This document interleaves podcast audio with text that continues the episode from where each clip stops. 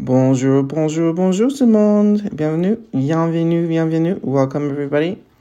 My name is Jules Franco, and this is the IB French Survival Guide podcast, um, which I will be calling Le Podcast. Um, a little bit about myself I'm a French language culture enthusiast, fashion trendsetter extraordinaire. My goal is to provide students with the resources and materials and insight that will help you um, gain a better understanding of the French language and acquire, um, you know, that ease of speaking and writing without, you know, being worried about what you're going to be saying.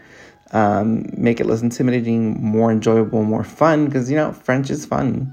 It's a beautiful language. It's a beautiful culture, and um, so glad that you guys decided to embark on this path. Um, the only thing I feel sorry for is that you guys decided to do this in the international baccalaureate setting, which is a bummer because it's so stressful.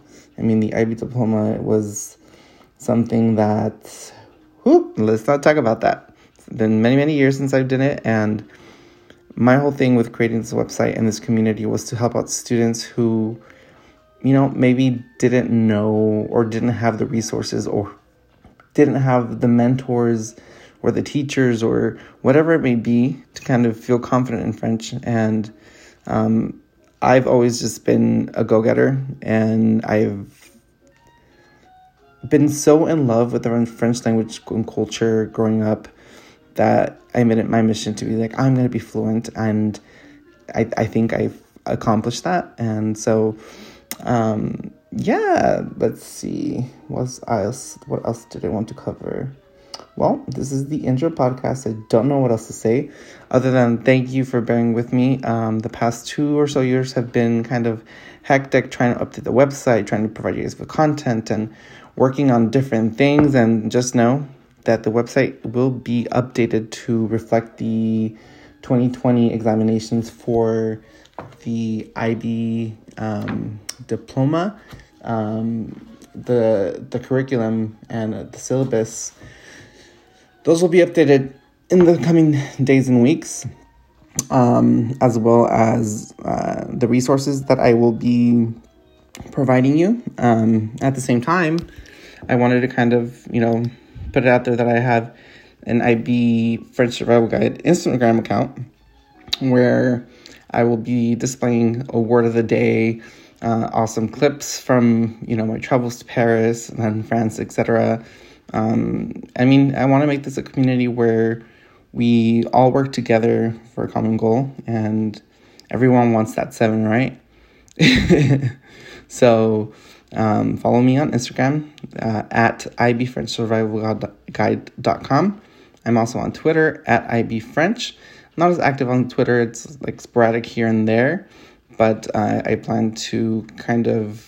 Um, move forward and really be a force to be reckoned with with the amount of um, resources I can provide you guys, especially with COVID and having online distance learning be a thing. It's just kind of like how the fridge do you even um, learn French?